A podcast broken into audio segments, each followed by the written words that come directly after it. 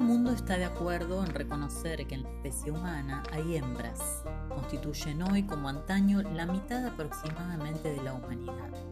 Sin embargo, se nos dice que la feminidad está en peligro, se nos exhorta, sed mujeres, seguid siendo mujeres, convertíos en mujeres.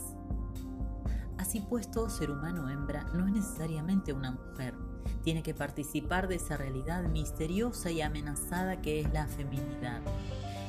¿Esta feminidad la secretan los ovarios? ¿O está fijada en el fondo de un cielo platónico? ¿Basta el frufru de una falda para hacer que descienda a la tierra?